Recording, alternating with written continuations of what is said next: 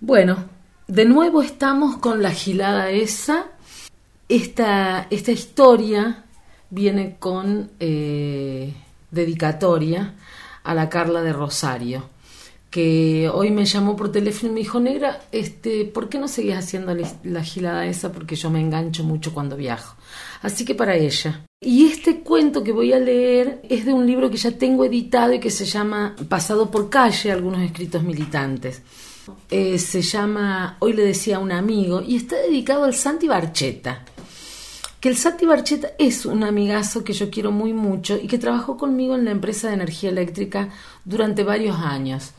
Almorzábamos juntos con el Santi y mm, charlábamos de todo un poco. Y mientras comíamos, charlábamos y, y cuando yo escribía algo, me gustaba leérselo muchas veces llorábamos porque yo soy bien dramática para escribir este, y pocas veces termino escribiendo de algo eh, feliz, a lo mejor con final feliz, pero siempre tiene que pasar el drama, viste, ahí por el medio. Y me acuerdo que este se lo dediqué a él porque fue exactamente así, como ustedes lo van a escuchar ahora, dedicado entonces a la Carla Rosario y al Santi Barcheta Gain. Hoy le decía a un amigo, cuando éramos chicos, jugábamos a jugar. El juego consistía en repartir roles, armar la casita, poner las reglas, buscar el disfraz robado a mamá, el vestido nuevo a la hermana mayor, las enaguas y el canesú. Era buscar comiditas en la cocina o el patio, pleno rayo del sol y las gallinas alcahuetas cacareando en el gallinero del fondo. Jugar era llegar al galpón y pelearse a muerte con la Graciela porque yo quería ser la hermana mayor y ella también. Jugar era decir a cada cual quién era quién y qué debía hacer. Y discutirlo en interminables charlas infantiles donde nunca, jamás nos poníamos de acuerdo. Mientras los amiguitos de la cuadra se aburrían mirando los rayitos del sol, medallones amarillos, sobre el piso de tierra. Jugar era escuchar la voz de la vieja al fondo del patio,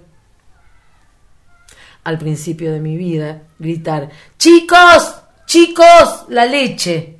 Y en una carrera obligada llegar a la mesa, servida de mate cocido y pan con manteca y azúcar por dulce. En el galpón, los disfraces, la comidita, los libros y las reglas, la algarabía y el medallón de sol, olvidados del mundo, esperaban a ser tomados alguna otra siesta. La tarde caía y la vieja buscaba los zapatos altos para ir a visitar a los abuelos. Nosotros salíamos del baño de manguera y nos íbamos a la calle, a la vereda preciosa de vientos barriales. los roles repartidos, la pelea con la Graciela, los amigos de la cuadra de nuevo, unos solos contra el mundo, a inventar otro juego, a vivir otras vidas, a pensar otras cosas. Piedra libre para mí, para todos mis compañeros. Piedra libre para mí, para todos mis compañeros. Canté y gané. Ahora pasaron los años, ahora pasaron los juegos, ahora los zapatos de tacones son los míos. Ahora a Graciela la mataron. Ahora los medallones de sol no pasan el techo de chapa porque sobre mi computadora hay un techo y otro techo y otro techo que me aplastan la cabeza. Ahora es pan con manteca y dulce dietético. Ahora es el rol que me toca vivir. Esto era la vida. Jugar en primera o en segunda, pero jugar poniendo alma y vida, sabiendo perder y sabiendo ganar.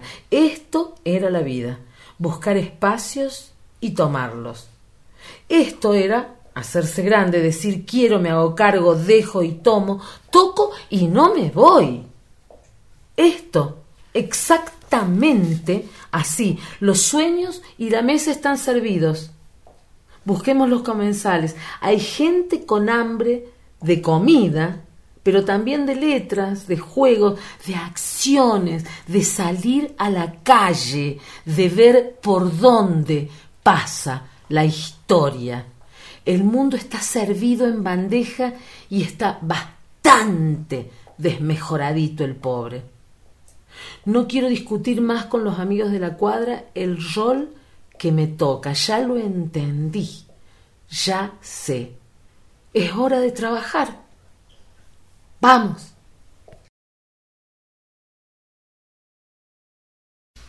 Y ahí vamos entonces para darle final a este, creo que es el octavo episodio. Siempre me gustará, de ahora en adelante, terminar con, con un poema. Este poema también es de ese, libro editado dos veces, en su segunda edición. El poema se llama Mujeres eh, y lo he leído varias veces en marchas. Eh, lo he leído en el Día de la Mujer, lo he leído para algún encuentro, eh, así en, movidas feministas, este, lo he leído antes, cuando, cuando fue la campaña al aborto, para la ley del aborto legal, seguro y gratuito, en varias oportunidades también, y siempre me ha dado la, la felicidad de sentir que con este poema, con estos versos, estoy abrazando a todas las mujeres que más pueda abrazar. Esto es como un abrazo caracol. Em, así, yo en el medio y tantas mujeres de nuestra América eh, abrazándome. Qué orgullo. Me faltan tantas también, me falta alguna yankee, me falta alguna canadiense eh, todas las islas, pero siento que la Via Yala sin duda está. Y eso ya es mucho decir. Las mujeres nunca dan todo por hecho, siempre, pero siempre queda un hijo por tapar,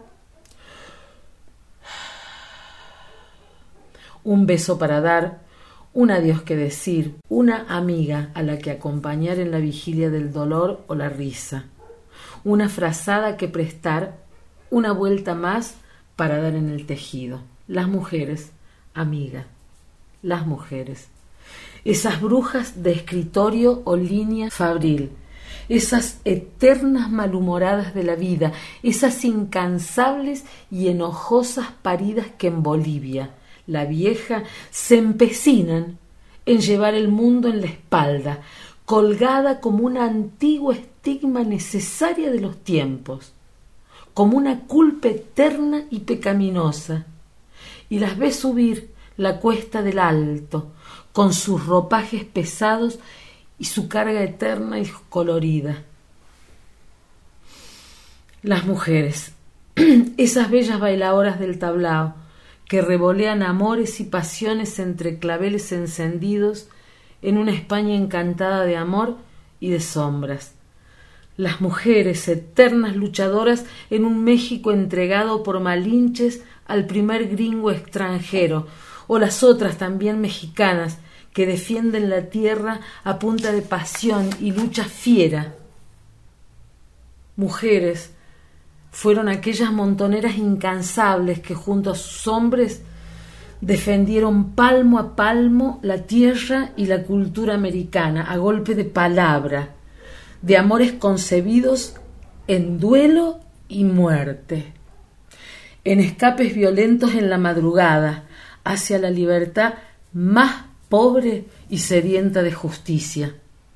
Mujeres fueron también la que en los sesenta se jugaron en las calles y en los pueblos de esta patria que supieron conseguir, mujeres bravas, incansables, tosudas, sangrientas, las que parieron en cualquier lado, en donde pudieron, en donde las dejaron, en donde las encontró el destino y las obligó el carcelero.